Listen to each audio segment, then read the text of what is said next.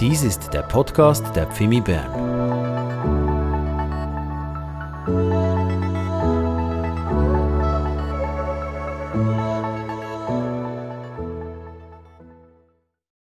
Hallo Pfimi Bern. Geht's euch gut? Schön. Ja, ist ein bisschen der Ton schon heute Morgen. Nicola hat ja die Freude schon richtig angefacht. Und das ist ja auch so, wenn wir zusammenkommen als Familie, den Herrn preisen, ihn anbeten. Das ist eine freudige Sache.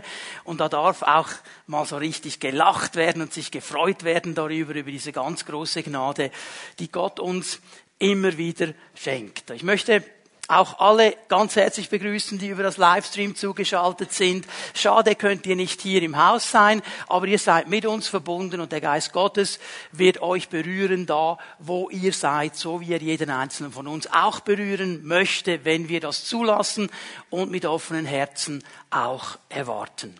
Und ich werde heute Morgen den ersten Teil dieser Predigtserie Identität abschließen. Warum den ersten Teil?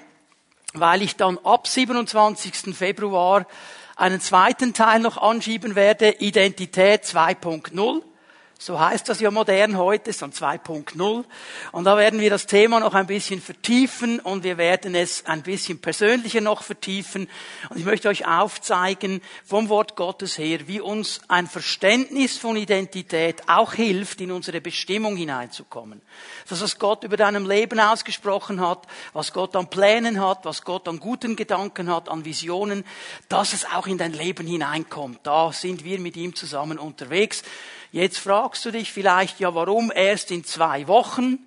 Ganz einfach, Barbara und ich werden am nächsten Wochenende für einen Dienst in der Gemeinde in St. Margrethen sein und dann anschließend eine Woche Ferien haben, so dass wir am 27. Februar richtig für die Tauffeier wieder da sind und dann in diese neue Predigtserie oder in den zweiten Teil starten. Aber heute mal Abschluss des ersten Teils. 1. Mose 1, Vers 26. Ich möchte diese Stelle noch einmal lesen.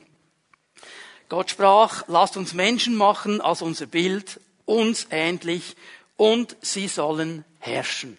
Und ich habe euch in all diesen Predigten gezeigt, dass in diesem Vers 26 hier eigentlich vier Ecksteine einer gesunden, geistlichen Autorität oder Identität drin sind, die uns helfen zu verstehen, was es von Gott her bedeutet, eine starke, gute Identität zu haben. Es sind diese vier Ecksteine, dass wir von Gott geschaffen sind, dass wir von ihm angenommen sind, dass wir verändert werden, in den Segen der Veränderung hineingenommen werden, weil wir ihm immer ähnlicher werden, wenn wir mit ihm unterwegs sind. Und dann eben auch der vierte Eckstein, und der gehört auch dazu, nämlich, dass wir einen Auftrag haben, dass er uns beauftragt hat. Und das gibt ja unserem Leben Sinn dass wir eine gute, eine sinnvolle Aufgabe haben, dass Gott uns mit hineinnimmt in seine Pläne, in seine Gedanken. Darüber habe ich am letzten Sonntag schon ein bisschen etwas gesagt und möchte das eine oder andere heute Morgen noch vertiefen. Bevor wir das tun, aber noch einmal diese wichtige Aussage, ich hoffe, du hast sie aufgeschrieben. Wenn du sie noch nicht aufgeschrieben hast, dann schreib sie dir heute auf. Unser Herr, unser Schöpfer, er ist primär an dem interessiert, was wir sind, nicht an dem, was wir tun. Er hat ein Interesse daran, dass wir verstehen, wer wir sind. Wir haben es gesungen in diesem Lied gerade vor der Predigt. Dass wir verstehen und sagen können, ich weiß, wer ich bin. Und das hat nichts mit Leistung zu tun. Das hat noch nichts zu tun mit dem, was ich tue. Ich bin angenommen bei Gott. Er hat ein Ja für mein Leben, einfach weil ich bin. Nicht weil ich etwas Bestimmtes getan habe. Das ist sein Zuspruch, den er in unsere Leben hinein ausspricht. Ein Ja Gottes über jedem einzelnen Menschen. Und ebenso wichtig, und das haben wir dann am letzten Sonntag gesehen, da kommt dann ein Anspruch noch dazu, dass aus dem Sein das Tun kommt. Und dann ist es eben nicht ein Stress, dann ist es eben nicht ein Druck, sondern es ist ein Ausfluss einer verstandenen Identität. Wenn ich weiß, wer ich bin, dann weiß ich auch, was ich im Namen Gottes tun kann, in seiner Kraft. Also dieses, dieses Sein ist der Schlüssel. Aus diesem Sein kommt das Tun. Ich sage es noch einmal. Ich weiß, wer ich bin und ich weiß, zu was ich bin. Und das gibt meinem Leben Sinn. Der Herr hat mir einen Auftrag gegeben. Und ich habe dann am letzten Sonntag abgeschlossen, indem ich euch das wichtige Prinzip schon definiert habe, Und da schauen wir genauer hin heute Morgen. Ich sage es euch noch einmal, das Prinzip. Übrigens, Jesus hat es aufgenommen in der Bergpredigt, Matthäus 6, Vers 33. Er hat genau dieses Prinzip aufgenommen. Und es ist ein ganz, ganz einfaches Prinzip. Wenn wir sein Haus bauen, baut er unser Haus. Wenn wir uns um seine Sache kümmern, kümmert er sich um unsere Sache. Jesus hat es so gesagt, wenn wir zuerst das Reich Gottes suchen und die Gerechtigkeit des Reiches Gottes, dann wird uns alles andere, was wir brauchen, zufallen. Wenn ich sein Haus baue, baut er mein Haus. Wenn ich mich um seine Sache kümmere, kümmert er sich um meine Sache. Das ist dieses ganz wichtige Prinzip. Und hier möchte ich das ein bisschen vertiefen heute Morgen, möchte euch den Rahmen ein bisschen zeigen. Hier im ersten Mose in den Kapiteln 1 und 2 lesen wir nicht nur, wie Gott alles geschaffen hat und so weiter. Wir lesen auch den Rahmen, den Gott uns gegeben hat, oder den Rahmen, den er für den Menschen schafft. Und dabei möchte ich etwas zeigen heute Morgen, was vielleicht im ersten Moment ein bisschen verloren geht, wenn wir diese Texte lesen, auch weil wir das Wichtige sehr stark gewichten und ein Element davon vergessen. Weil wir sagen ja in der Regel, hier im ersten Mose 1 und 2, da wird die Schöpfungsgeschichte erzählt, da wird der Schöpfer gezeigt. Gott ist der Schöpfer. Er hat uns geschaffen. Ja, er ist der Schöpfer. Aber ich möchte dir heute Morgen zeigen, dass er nicht nur der Schöpfer ist, sondern auch der Baumeister. Er ist nicht nur der Schöpfer, er ist auch ein Baumeister. Er baut etwas in dieser Schöpfung. Es ist wichtig, dass wir diesen Gedanken verstehen können. Und er als Schöpfer und Baumeister gibt uns als seinen Repräsentanten den Auftrag, mit ihm zu bauen. Lass uns nochmal hineinschauen. Gott ist ein Baumeister. Ein Baumeister hat einen Plan. Der holt sich nicht einfach irgendwo ähm, in einem Do-it-yourself ein paar Bretter und ein paar Backsteine und sagt, so schauen wir mal, was wir machen könnten damit. Er hat einen Plan, bevor er beginnt. Und wenn er einen Plan hat, weiß er auch, was er braucht. Und dann wird er gemäß des Planes bauen. Und mir ist etwas aufgefallen hier in diesem Rahmen in 1. Mose 1 und 2. Nachdem der Herr ein Umfeld für den Menschen geschaffen oder gebaut hat. Ich brauche jetzt immer mal die beiden Wörter, weil ich möchte, dass wir das verstehen. Schaffen heißt immer auch bauen. Okay? Er hat einen Rahmen für den Menschen geschaffen und gebaut. Er hat alles, das ganze Umfeld bereit gemacht. Und dann, als dieser Rahmen steht, schafft er oder baut den Menschen. Ich weiß, das tönt jetzt ein bisschen technisch, baut den Menschen. Die einen denken schon an Frankenstein. Der hat ja auch was gebaut. Also ich weiß, vielleicht ein komisches Bild im ersten Moment, aber ich möchte euch zeigen, dass es ein biblisches Bild ist. Lasst uns hineinschauen. 1. Mose, zweites Kapitel, Vers 7. Und die neue Genfer Übersetzung, die sagt hier, da formte Gott der Herr aus dem Staub vom Erdboden den Menschen, aus Staub vom Erdboden und blies ihm den Lebensatem in die Nase. So wurde der Mensch zu einer lebendigen Seele, zu einer lebenden Seele. Hier dieses Wort formen müsste man eigentlich übersetzen mit töpferte. Es ist das Verb, das einen Töpfer beschreibt. Also jemand, der hineinlangt, der die Hände in das Material hineingibt und dann etwas formt, dann etwas baut. Also hier war der Herr dran, eine Töpferarbeit zu machen. Und wenn wir hier lesen, dass er Staub vom Erdboden nahm, ist hier eine interessante Wortverbindung. Staub vom Erdboden heißt im Hebräischen Adama. Und geschaffen hat er den Adam aus dem Staub des Erdbodens. Also eigentlich heißt Adam der aus dem Staub gemachte. Adama ist der Staub des Erdbodens. Und interessanterweise bezeichnet Adama letztlich etwas Wertloses. Etwas Nichtiges. Staub eben. Also alle die, die ab und zu zu Hause abstauben, die wissen, wie man auf Staub verzichten könnte. Da hat niemand etwas dagegen, oder?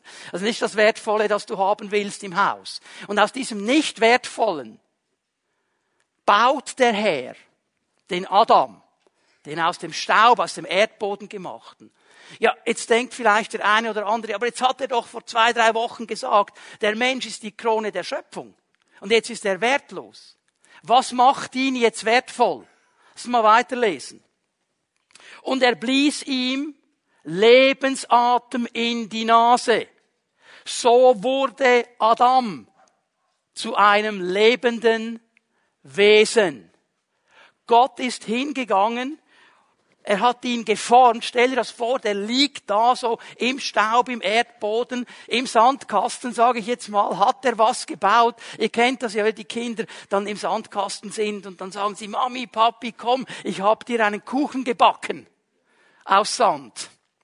Und was wollen sie? Dass wir probieren. Und wir sagen, nein, danke schön, ich hab's gerade gehabt. So, also stell dir das Bild vor, ist dieser Adam, der liegt da im Sand und Gott kommt und und er haucht etwas aus sich heraus in diesen Sandklumpen hinein und in diesem Moment wird er wertvoll, weil er eine lebendige Seele wird. Er hat ihn gebaut. Noch interessanter, wenn wir ein bisschen weiter nach unten gehen, Vers 22. Jetzt kommen die Damen der Schöpfung dran. Hier steht ein anderes Wort. Aus der Rippe des Adam formte Gott, der Herr, eine Frau und brachte sie zum Menschen. Das Wort hier heißt wörtlich bauen. Bauen. Also er hat die Rippe genommen, dieses aus der Erde genommenen, und aus dieser Rippe baut er eine Frau. Und ich bin der Meinung, das hat er gut gemacht. Adam war übrigens auch der Meinung. Als sie nämlich gekommen sind, hat er gesagt, wow, endlich mal etwas, das passt. Okay? Also er hat etwas Gutes gebaut. Gott ist ein Baumeister. Nicht nur ein Schöpfer, ein Baumeister. Und hier möchte ich euch etwas Interessantes zeigen. In der ganzen Schöpfung, in der ganzen Schöpfung spricht er zur Materie. Es werde. Und dann wird es, und er zeigt, wie das Geschaffene was das Geschaffene erhält, nämlich er selber, aber dass es auch zerfallen kann, wenn man es ihm selber überlässt. Nur beim Menschen spricht er zu sich. Lasset uns Menschen machen. Und er geht hin und fasst hinein in diese Erde und baut den Menschen. Das hat er bei den Tieren nicht gemacht, das hat er bei all den Gräsern und den Bäumen und so weiter nicht gemacht.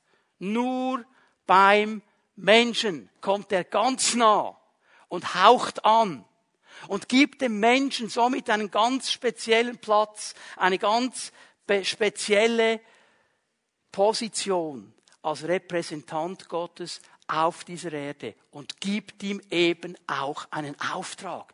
Darum sollst du diese ganze Schöpfung, die ich durch mein Wort geschaffen habe, hegen und pflegen und bewahren und bebauen und schauen, dass mein Wesen, mein Charakter, meine Eigenschaften gezeigt werden auf dieser Welt. Ich bin ein Baumeister. Übrigens interessanterweise, als sein Sohn dann auf diese Erde kam, in was für eine Familie hinein kam er? In die Familie eines Baumeisters. Ja, wir, äh, Zimmermann, Zimmermann, jawohl, müssen wir verstehen. Das Wort für Zimmermann, Tektonos, in der damaligen Zeit hat nicht einfach den Zimmermann bezeichnet, wie wir ihn heute kennen, sondern einen Baumeister. Also ein Tektonos, ein Zimmermann zur Zeit Jesu hat ein ganzes Haus gebaut. Ein Baumeister. Er schickt seinen Sohn nicht zu einem Sanitär, er schickt ihn nicht zu einem Verkäufer, er schickt ihn nicht zu einem Händler, er schickt ihn nicht zu einem Viehzüchter, er schickt ihn hinein in eine Baumeisterfamilie.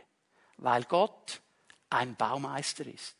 Gott ist ein Baumeister. Und es ist wichtig, dass wir dieses Bild mal mitnehmen miteinander, um zu verstehen, dass wir ja hineingenommen sind. Was ist dann aber geschehen? Schau mal. Die ganze Schöpfung, lass uns noch einmal zurückgehen zu 1. Mose 1, Vers 11. Nimm mal diesen, dieses Beispiel der Pflanzenwelt.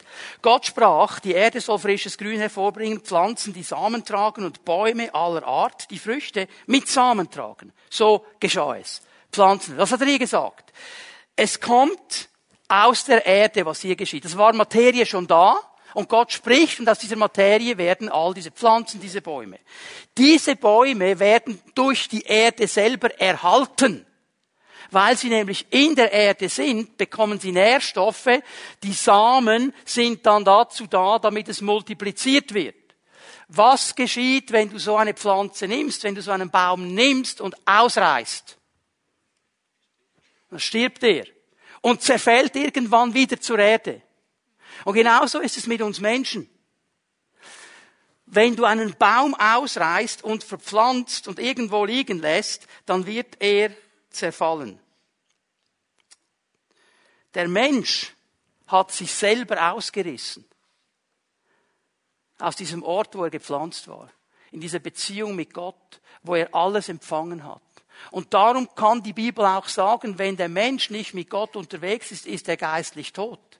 Er, stirbt, er lebt zwar äußerlich, aber innerlich ist er geistlich gestorben. Und genauso geht es uns Menschen, wenn wir nicht mit Gott unterwegs sind, wenn wir ihn nicht als Herrn aufgenommen haben.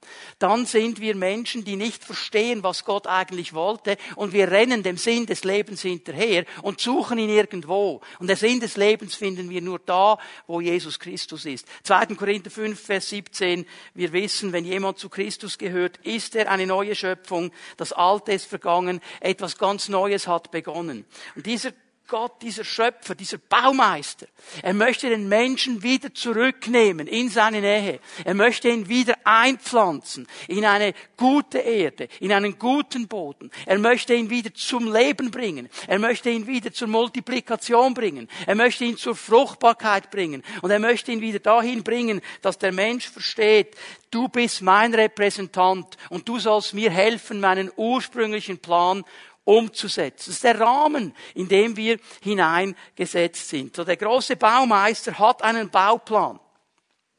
Und unser Auftrag ist es, in Zusammenarbeit mit ihm diesen Bauplan umzusetzen. Er will mit uns bauen. Er will mit uns etwas aufbauen auf dieser Erde. Und etwas ist mir dann aufgefallen, weil das Wort Gottes spricht ja von all diesen Dingen. Und ich sehe im Bauplan Gottes eine Priorität. Im Bauplan Gottes gibt es eine Priorität und diese Priorität bewegt ihn im Alten und im Neuen Testament. Es ist seine Top-Priorität, die er bauen will mit uns zusammen. Das ist mein zweiter Punkt heute Morgen. Sein Haus.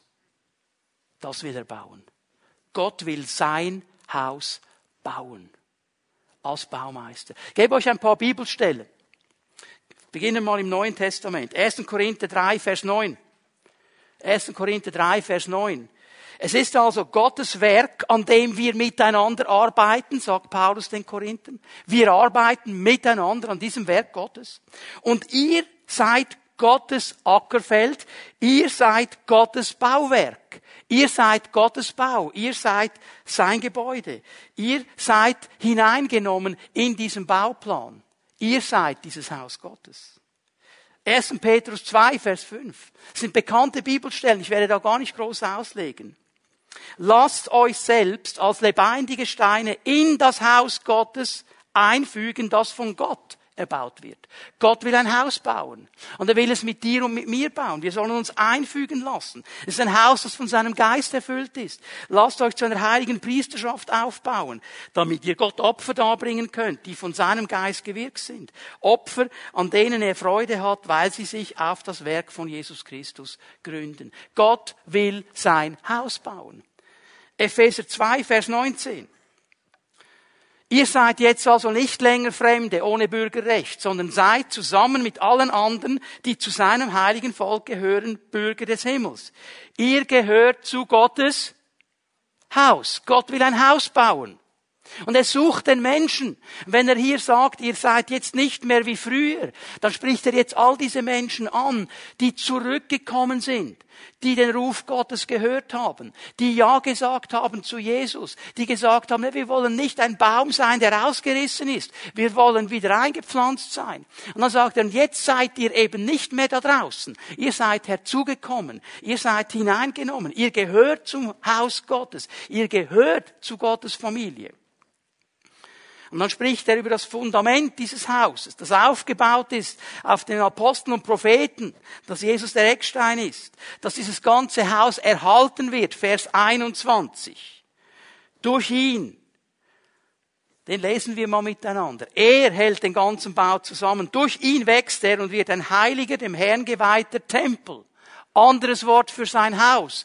Der Tempel im Alten Testament wird in der Regel das Haus genannt. Und jeder wusste, wer es ist. Wenn du zur damaligen Zeit, als der Tempel noch stand in Jerusalem, da gewesen wärst mit einer Zeitmaschine, dich dahin beamen würdest und du würdest irgendwo einen auf der Straße fragen, und du kannst ja nicht auf Deutsch fragen, du müsstest ihn auf Hebräisch fragen, du willst zum Tempel, du müsstest dann sagen, Habait, das Haus, Habaiten, die würden dich alle zum Tempel schicken. Es war klar, Habait, das Haus, das ist der Tempel, da wohnt Gott, okay? Ein anderes Wort für das Haus Gottes. Durch Christus, Vers 22, seid auch ihr in dieses Bauwerk eingefügt, in den Gott durch seinen Geist wohnt. Er will uns einfügen in dieses Bauwerk. Gott will ein Haus bauen. Das ist sein Plan. Das war sein Plan von Anfang an. Und es wird sein Plan sein, solange wir auf dieser Erde sind, bis er zurückkommt. Bis er zurückkommt. Das ist sein Plan. Gottes Ziel ist etwas aufzubauen. Es ist sein Ziel, dass wir zu einem Ort werden, wo er wohnen kann, denn in einem Haus wohnst du. Da lässt du dich nieder, da ist es dir wohl. My home is my castle. Kein Platz wie zu Hause. Ich weiß nicht, wie es euch geht. Ich freue mich ab und zu mal in die Ferne zu gehen, etwas Neues zu sehen. Aber irgendwo bin ich immer wieder froh, nach Hause zu kommen. Ja, es gibt ja in jedem Land etwas Tolles, das wir in der Schweiz nicht haben, aber im letzten bin ich immer froh, wenn ich wieder heimkomme weil es keinen anderen Ort gibt wie zu Hause. Da wohne ich. Da kann ich sein, wie viel. Wenn ich zu dir nach Hause komme, dann muss ich schon auf gewisse Dinge achten. Also ich fühle mich in der Regel schon relativ frei, aber äh, nicht so frei wie zu Hause. Da wohne ich. Da bin ich. Da lebe ich. Und Gott möchte diesen Ort bauen, wo er sein kann wo er einfach da sein kann, wo er mit uns Gemeinschaft haben kann. Sein Haus. Und interessanterweise, es gibt eben im Wort Gottes zwei Orte. Wir müssen das ein bisschen unterscheiden. Im Neuen Testament geschieht etwas ganz Interessantes. Ich beginne mal im Neuen Testament. Im Neuen Testament werden wir, die Gläubigen, jeder einzelne von uns, der Jesus angenommen hat, als Haus Gottes bezeichnet, weil Gott in uns wohnt. Also jetzt darfst du dich mal zu deinem Nachbarn drehen und sagen, du bist ein Haus Gottes.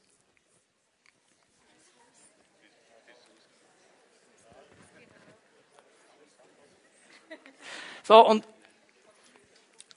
und wenn du jetzt gedacht hast, das könnte mal renoviert werden, dann behalt's für dich, okay? Aber Gott möchte es renovieren, Gott möchte es aufbauen, Gott will jeden von uns aufbauen, er will uns wachsen lassen, er will uns in seine Bestimmung hineinführen.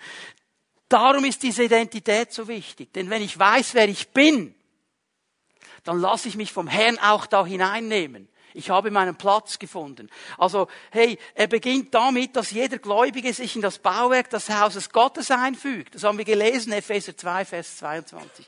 Aber dann gibt es eben auch physische Orte, sichtbare Orte. Und die beginnen im Alten Testament. Und das erste, das ich erwähnen möchte, ist die Stiftshütte in der Wüste. Das Haus Gottes geht dann über in einen Tempel, als sie sich im Land gesetzt hatten. Und im Neuen Testament wird dieses Haus Gottes Gemeinde genannt. Das ist das Haus Gottes im Neuen Testament. Also viele Häuser Gottes, wie heute Morgen, wenn sie zusammenkommen, machen das Haus Gottes am Ort aus. Okay? Das ist ein bisschen das Bild hier. Und um was geht es in diesem Haus? Was soll geschehen an diesem Haus?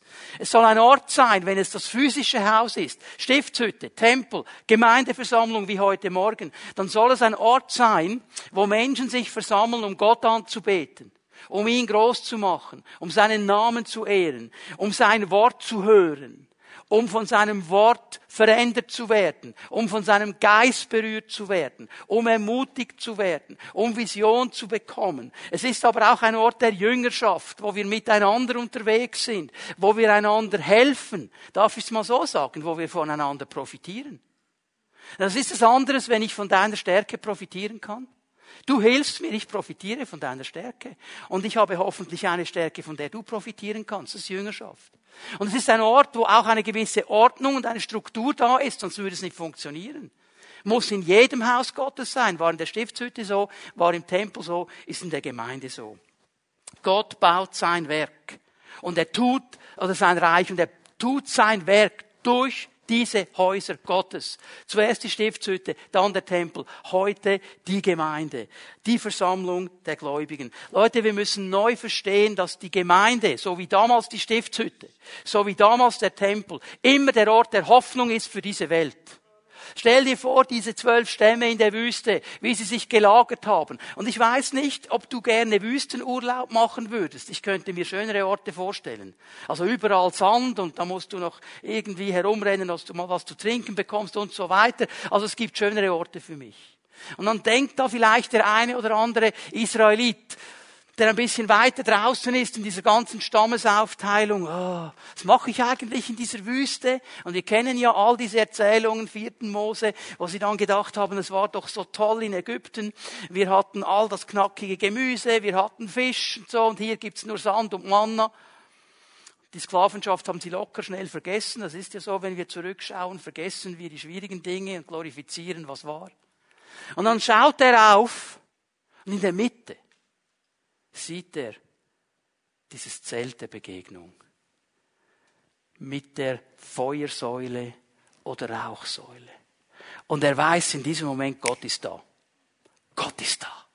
Es ist nicht sinnlos, dass ich in der Wüste bin. Der hat uns eine Hoffnung gegeben. Er hat uns einen Plan gegeben. Wir müssen jetzt ein bisschen Geduld haben, dann kommen wir aus der Wüste raus in das Land, wo Milch und Honig fließen. Hoffnung. Als er in Jerusalem war, in dieser Stadt damals, du konntest an keinem Ort stehen, ohne diesen wunderbaren Tempel zu sehen. Eines der Weltwunder der damaligen Zeit. Ein total geniales Gebäude, eine Gebäulichkeit, die so fantastisch war. Das hat einfach angezogen. Leute kamen, auch wenn sie nicht Juden waren, um dieses Gebäude zu sehen. So wie Leute vielleicht heute nach Paris gehen, um den Eiffelturm zu sehen oder was auch immer. Die kamen, die wollten das sehen, das war so gewaltig. Und jeder Jude wusste, da geht er durch die Straße, das ist ein römischer Soldat. Der hat ja, die Römer haben dieses Land eingenommen, haben die Juden unterdrückt, den, den Leuten das Land weggenommen. Jeder römische Soldat hatte das Recht, irgendeinem Juden zu sagen, komm her, du hast mir jetzt mein Zeugs zu tragen. Und er musste das buckeln. Egal wie alt du bist, egal ob du Arthritis oder Rheuma oder irgendwas hast, das war denen egal. Die haben das völlige Recht.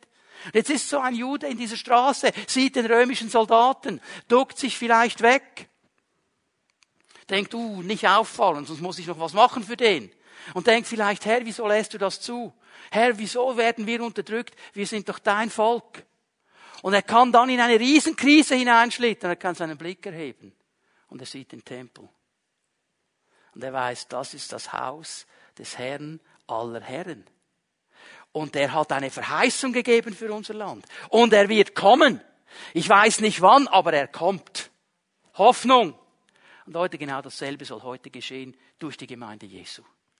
Wir sind Hoffnungsträger.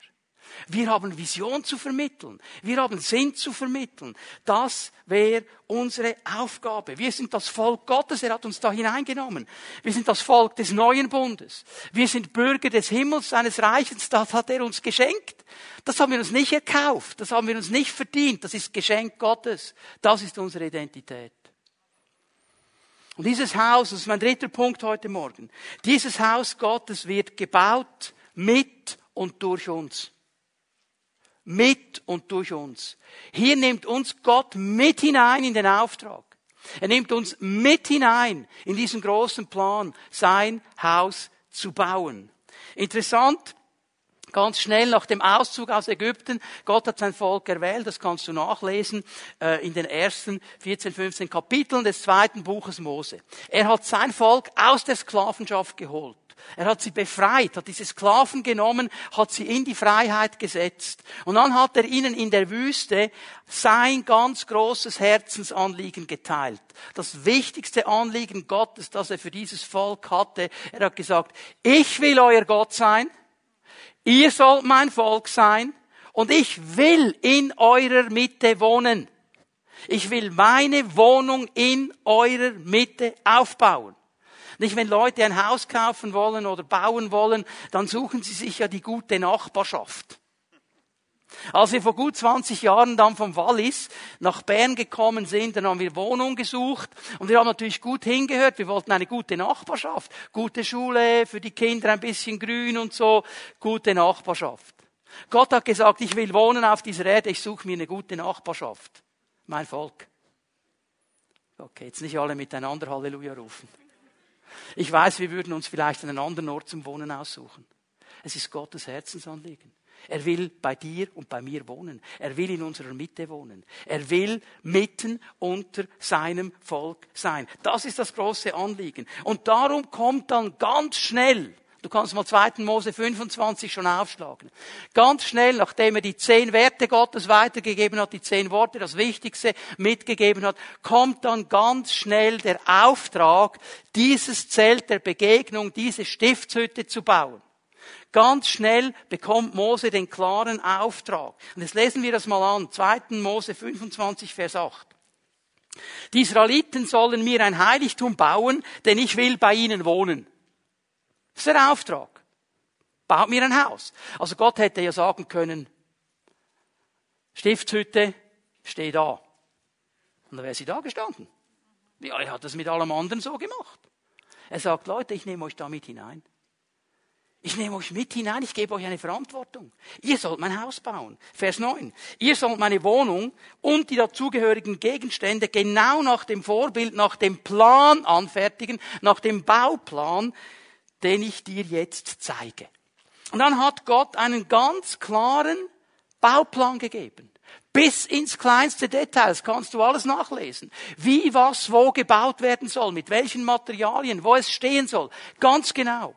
Also die ganze Wohnungseinrichtung aufgebaut. Und das sah toll aus. Und dann hat vielleicht der eine oder andere zu sich gesagt, wow, Mose, tönt völlig cool, oder? Also diese, dieses Zelt muss ja gewaltig aussehen. Ich meine, es geht ja um Gott, oder? Also bitteschön, das ist schon, das ist nur das Beste gut genug, oder? Und dann kommt die große Frage. Und wer bezahlt? Wer bezahlt? Hat er dir einen Scheck gegeben? Und Mose sagt, gut, dass du mich fragst. Ich werde es dir jetzt erklären. 2. Mose 35, Vers 4.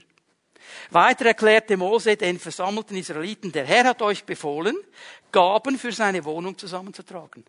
Alle, die von Herzen dazu bereit sind, sollen ihm etwas geben. Gold, Silber und Bronze. Und dann gehen wir zu Vers 22 im selben Kapitel. Sowohl Männer als auch Frauen kamen, brachten bereitwillig Spangen, Ohrenringe, Fingerringe, Halsketten und andere goldenen Gegenstände, um das Gold dem Herrn als Opfergabe zur Verfügung zu stellen.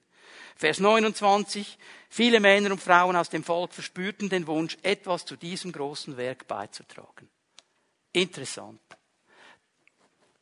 Interessant. Der Herr sagt, ich möchte es so und so haben, so soll es aussehen, tolle Sache, nur das Beste vom Besten, ihr dürft es bezahlen. So, jetzt kommt meine große Gretchenfrage. Die waren doch in der Wüste, oder? Woher hatten sie es? Vielleicht hat der eine oder andere schon mal die ganze Erzählung gelesen vom Auszug. Und all diese Plagen. Und all die Dinge, die da geschehen sind. Und tendenziell bekommen wir fast ein bisschen Mitleid mit den armen Ägypten. Was da alles geschieht mit diesen Armen, oder? Und dann kommt noch so als, als Schlagsahne obendrauf, sagt der Herr noch, und bevor ihr dann losreist, geht ihr noch schnell bei den Nachbarn vorbei und sagt, wir wollen Gold und Silber auch noch. Also denkst du, was so böse, jetzt werden die noch ausgenommen. Nein. Nein. Wie lange haben die Ägypter gearbeitet für den Pharao? Lange. Haben sie Lohn bekommen?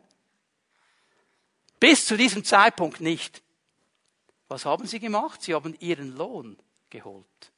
Und aus ihrem Lohn hatten sie in der Wüste genug, um das Haus Gottes zu bauen. Das heißt, Gott hat sie versorgt. Er hat dafür geschaut, dass sie haben. Und er hat sie als Verwalter eingesetzt. Und jetzt, als sie in der Wüste sind, sagt er, das ist mein Haus, da möchte ich wohnen, da möchte ich sein, das möchte ich aufbauen, helft mit.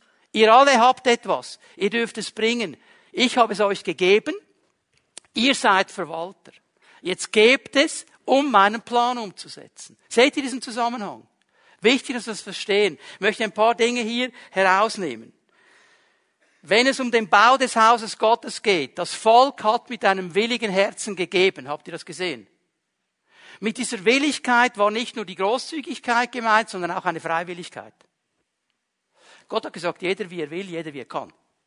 Sei einfach großzügig. Das Volk macht mit. Und Geben beginnt. Und das kannst du jetzt drehen, wie du willst. Es beginnt immer bei meinem Besitz. Es beginnt immer bei meinem Besitz. Da beginnt das Geben. Natürlich auch meine Talente. Natürlich auch alle anderen Dinge, meine Zeit und so weiter. Aber Gott setzt einen Schwerpunkt bei meinem Besitz, bei meinem Material. Da setzt er einen Schwerpunkt. Weißt du warum? Weil es zu tun hat mit meinem Herz. Jesus hat es aufgenommen. Auch im Zusammenhang mit Geben. Und er hat gesagt, wo dein Schatz ist, ist dein Herz. Nicht umgekehrt. Wir machen oft, wo das Herz ist, ist dein Schatz. Nein. Wo dein Schatz ist, ist dein Herz. So sagt es Jesus. Das ist eine Loyalität. Das ist eine Priorität. Und eigentlich sagt der Herr jetzt, ich möchte mal schauen, wo eure Loyalität wirklich ist. Wo ist euer Herz? Seid ihr bereit, mir zu vertrauen? Seid ihr bereit, mein Haus zu bauen, im Wissen, wenn ihr mein Haus baut, baue ich auch eures? Hier beginnt dieser Test. Natürlich meine Zeit, meine Liebe, meine Geduld, meine Gaben. Aber Leute, meine Gaben. Von wem habe ich die denn? Auch von ihm. Ist auch Verwalterschaft. Okay? Ich merke einfach, er setzt hier, wenn es um sein Haus geht, einen Punkt. Und der Bau des ersten Tempels ist ein weiterer Hinweis. Wir gehen mal ein bisschen einen Zeitsprung ein und gehen mal zum Bau des Tempels, als sie dann gesetzt waren unter David. David hat ja dann dieses Volk gesetzt, Jerusalem wurde zum Hauptort und so weiter. Und David wollte dann dem Haus, dem Herrn ein Haus bauen. Er wollte einen Tempel bauen in Jerusalem. Und er durfte dann nicht. Ich komme dann nachher nochmal darauf zurück. Also hat Salomo dann das gemacht. Aber das Haus wurde gebaut. Ähm, und in seiner allerletzten öffentlichen Rede, bevor er das Königtum übergab und bevor er dann zum Herrn ging, spricht David zum Volk. Und der Inhalt seiner Rede hat nur ein Thema. Das Haus Gottes muss gebaut werden. Es muss gebaut werden. Leute, es muss gebaut werden. Ich hätte es so gerne selber gemacht. Er hat gesagt, nein, dein Sohn wird's machen. Aber Leute, ich gehe jetzt. Ich trete ab von der Bühne. Mein Sohn wird kommen. Das Haus muss gebaut werden. Das ist der Plan Gottes. Das ist der Gedanke Gottes. Und wenn wir miteinander hineingehen, ähm, zu 1. Chronika 29. Schlag das mal auf. 1. Chronika 29. Hier beginnt diese Rede von David. In Vers 1 betont er, dieses Werk ist zu groß für einen Menschen. Geht nicht. Das kann Salomo unmöglich alleine machen. Das könnte ich nicht alleine machen. Das keiner kann das alleine machen. Es braucht das ganze Volk. Es braucht uns alle, um dieses Haus zu bauen. Denn es ist nicht das Haus eines Menschen. Es ist das Haus Gottes. Und dann erklärt er in Vers 2, dass er als König schon viel Baumaterial bereits gestellt hat. Also Salomo konnte eigentlich so in ein gemachtes Bett liegen. Da war der Plan schon da, alle Gedanken waren da, viel war schon da, was es braucht, um das Haus zu bauen. Und jetzt kommt Vers 3. Und Vers 3 hat mich wirklich bewegt. Leute, es hat mich bewegt. Darüber hinaus, da ich gefallen habe am Haus meines Gottes, gebe ich, was ich an eigenem Besitz, an Gold und Silber habe, zusätzlich für das Haus meines Gottes, abgesehen von allem, was ich schon bereitgestellt habe für das Haus des Heiligtums. Was hat mich hier bewegt? Der war ja König. Und er wollte dieses Haus bauen. Und als König hatte er Möglichkeiten. Er konnte die Dinge bereitstellen. Aber er sagt, Leute, über das, was ich als König gemacht habe, in meiner Funktion als Leiter gemacht habe, wie Gott mich gesetzt hat, habe ich mein Herz ganz persönlich da hineingegeben. Und jetzt stell dir diesen Mann mal vor. Der hat dieses große Anliegen, ich will dem Herrn ein Haus bauen. Das hat ihn wirklich umgetrieben. Das wollte er. Und er musste hören vom Herrn, nein, du nicht. Das hören wir nicht gerne. Wenn wir ein Anliegen haben, oh Herr, ich würde so gerne für dich, und der Herr sagt, nein, du nicht.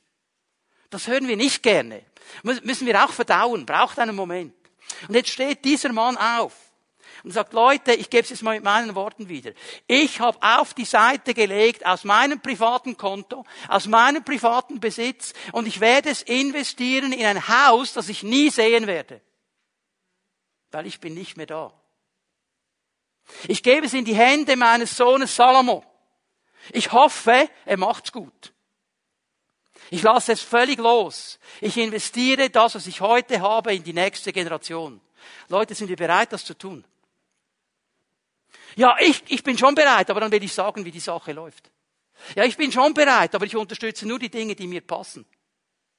David hat nicht gesagt, hey, ich habe das auf die Seite gestellt, jetzt hör mir mal gut zu. Das gebe ich dir, Salomo, aber dann muss die Säule so aussehen. Und wenn sie nicht so aussieht, forget it. Merkt ihr etwas von dieser Herzenshaltung dieses Mannes? Das hat mich tief getroffen und gesagt, Herr, ich möchte so wie David sein. Ich möchte ein Verwalter sein wie David. Ich möchte aufhören, darüber nachzudenken, was noch gut wäre. Ich möchte von dir hören. Ich möchte dein Haus bauen. Und wenn du mir sagst, mach das, dann will ich es machen. Dann will ich vertrauen. Dann will ich mit dir vorwärts gehen. Auch hier diese Freiwilligkeit, diese Großzügigkeit. Vers 14, wir gehen mal ein bisschen weiter. Wer bin ich, sagt David, und was ist mein Volk, dass wir noch die Kraft haben, so freigebig zu spenden? Denn von dir kommt alles. Und aus deiner Hand haben wir es dir gegeben. Merkst du, was er hier sagt? Ich bin nur ein Verwalter. Das hat nichts mit mir zu tun. Wer bin ich eigentlich? Was bilde ich mir eigentlich ein? Dass ich das erarbeitet habe. David sagt, vergiss es. Nein, es ist von dir her. Es ist nur von dir. Und eigentlich gebe ich dir nur zurück. Ich verwalte nur. Denn vor dir Vers 15, sind wir Fremde und Beisaßen, wie alle unsere Vorfahren. Unsere Tage auf Erden sind wie ein Schatten und es gibt keine Hoffnung. Herr unser Gott, all das, was wir bereitgestellt haben, um dir ein Haus zu bauen, deinem heiligen Namen, ist aus deiner Hand gekommen und das alles ist dein. Haben wir das wirklich verstanden? Haben wir das wirklich verstanden? Dass wir Verwalter sind? Dass all der Segen, all das Gute, all das. Und ich wünsche mir das für jeden von uns, dass wir so gesegnet sind von Gott. Ich wünsche uns das wirklich. Aber verstehen wir in diesem Segen, dass wir immer Verwalter sind? Dass wir nie eigentlich sagen sollten, es ist mir, es gehört mir. Meine Gabe, mein Haus, mein, mein, mein. Sein. Sein. Es gehört ihm. Ich darf es benutzen. Ich darf darin wohnen. Ich darf mit dem Geld, das er mir zur Verwalterschaft gibt, Essen einkaufen. Danke, Herr. Aber eigentlich gehört es dir. David ließ sich herausfordern. Er ließ sich herausfordern. Ich möchte einen nächsten Punkt noch machen und dann schließen wir dann langsam ab für heute. Jetzt kommen wir zu diesem Prinzip. Gott will sein Haus bauen mit und durch uns. Auch durch unsere Möglichkeiten, die wir haben an Material, an Finanzen hineinzugeben. Aber er will eben auch unser Haus bauen. Wenn wir sein Haus bauen, baut er unser Haus. Einfach, dass wir uns richtig verstehen. Hier geht es nicht um einen Kuhhandel. Es geht nicht um Kuhhandel. Nicht so sagt, okay, jetzt gebe ich eine große, äh, einen großen Betrag in die Gemeinde und dann baut er mir meine Hütte her. So müsste es etwa aus. Vergiss den. So funktioniert der nicht. Okay? Weil noch einmal das Prinzip von Jesus. Wo mein Schatz ist, ist mein Herz. Ich gebe nicht, um zu bekommen. Ich gebe, weil ich verstanden habe, dass Gott einen Plan hat. Okay? Und dann kommt alles andere dazu.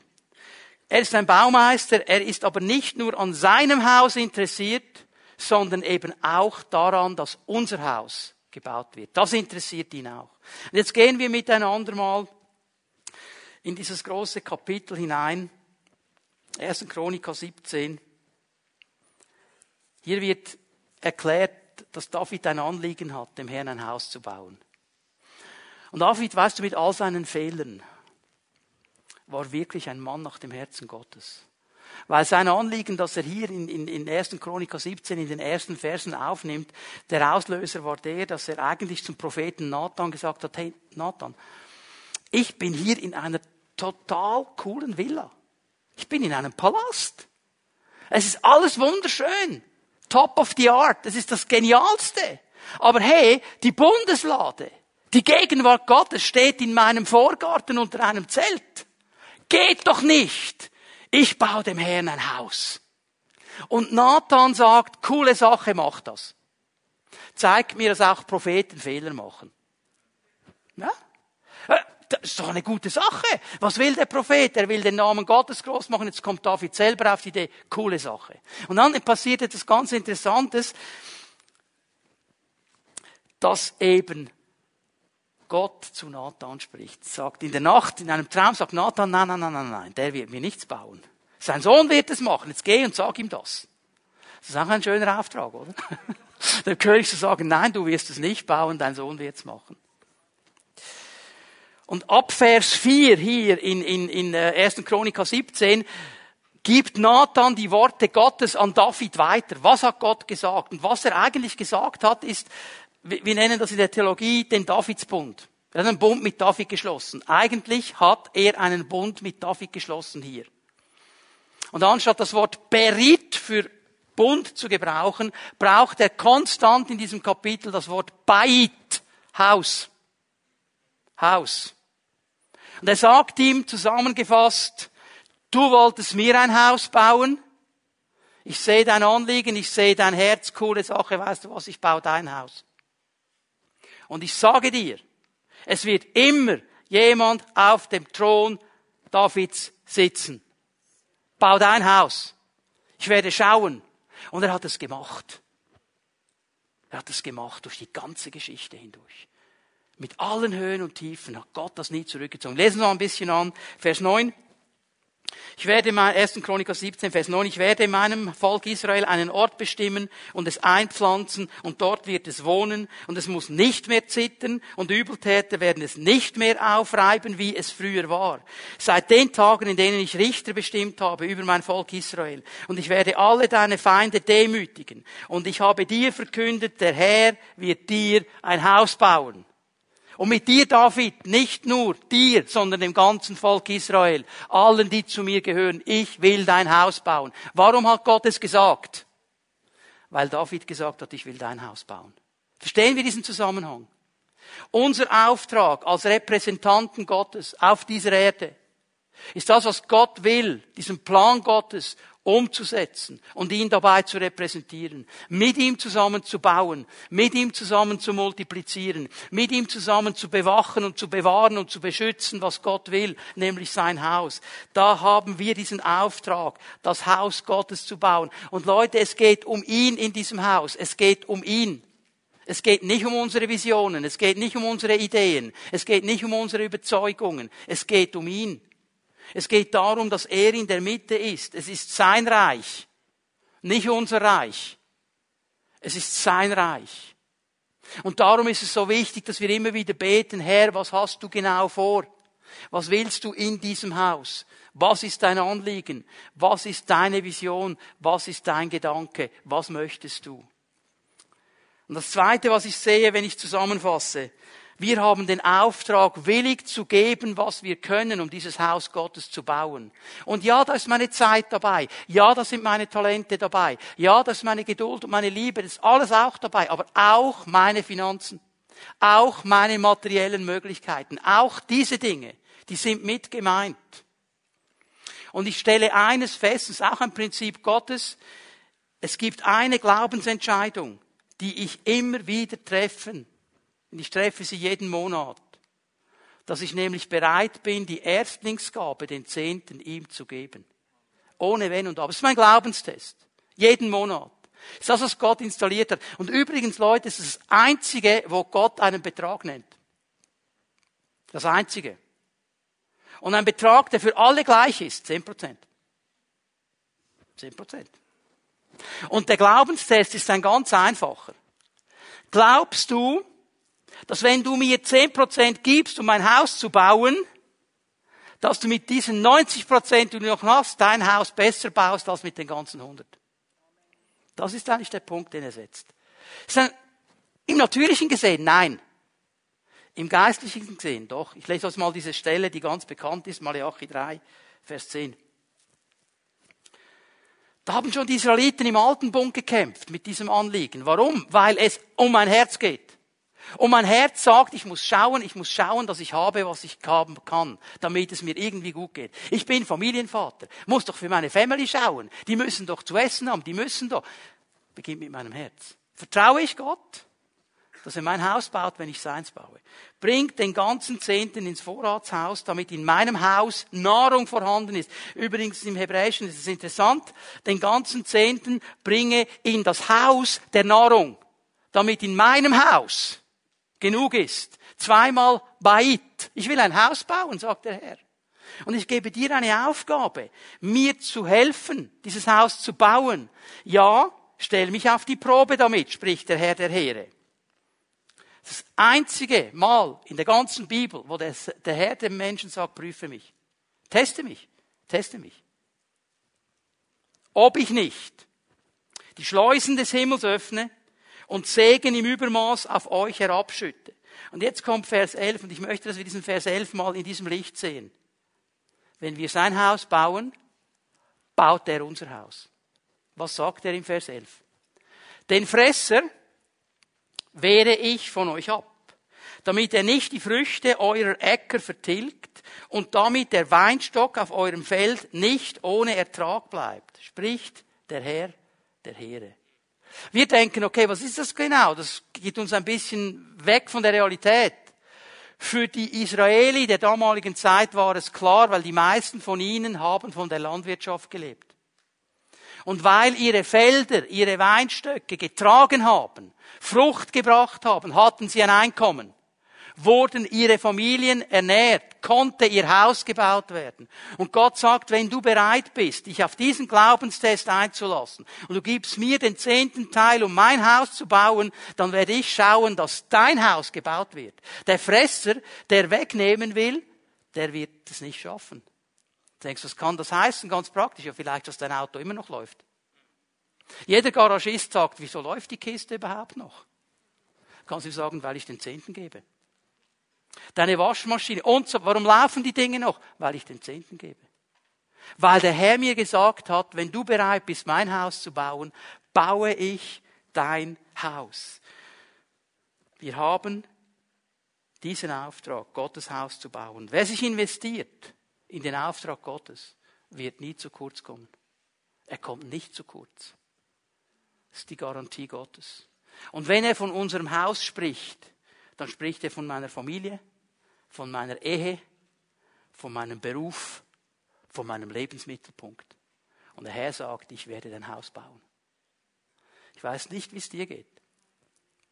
Aber wenn der Herr mir sagt, ich baue dein Haus, das kann gar nicht besser werden, oder? Das kann gar nicht besser werden. Das ist nicht irgendein Lebensberater.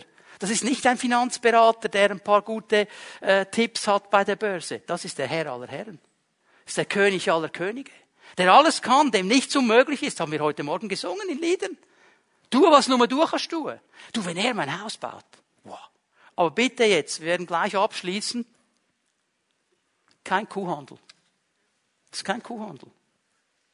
Das ist eine Entscheidung meines Herzens. Eine Entscheidung, die nicht mit einem Deal zu tun hat, sondern mit einer Hingabe und mit dem Verständnis von Identität.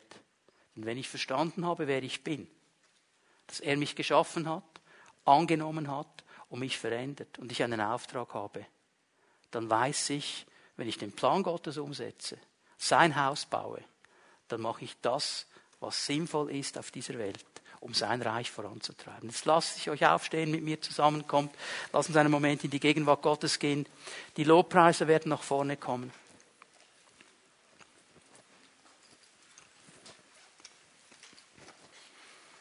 Und wir werden Jesus noch einmal anbeten miteinander.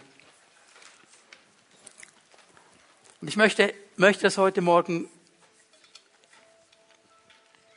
so machen. Noch einmal. Bitte hör mir noch einmal gut zu. Es geht nicht um einen Deal. Es geht um eine Entscheidung des Herzens. Es geht um Hingabe. Und wenn du heute Morgen hier bist und du sagst, Herr, ich, ich will dein Haus bauen. Was immer das heißt, ich will dein Haus bauen. Dann lade ich dich jetzt dann gleich ein, einfach hier nach vorne zu kommen. Während wir das nächste Lied dann singen werden miteinander.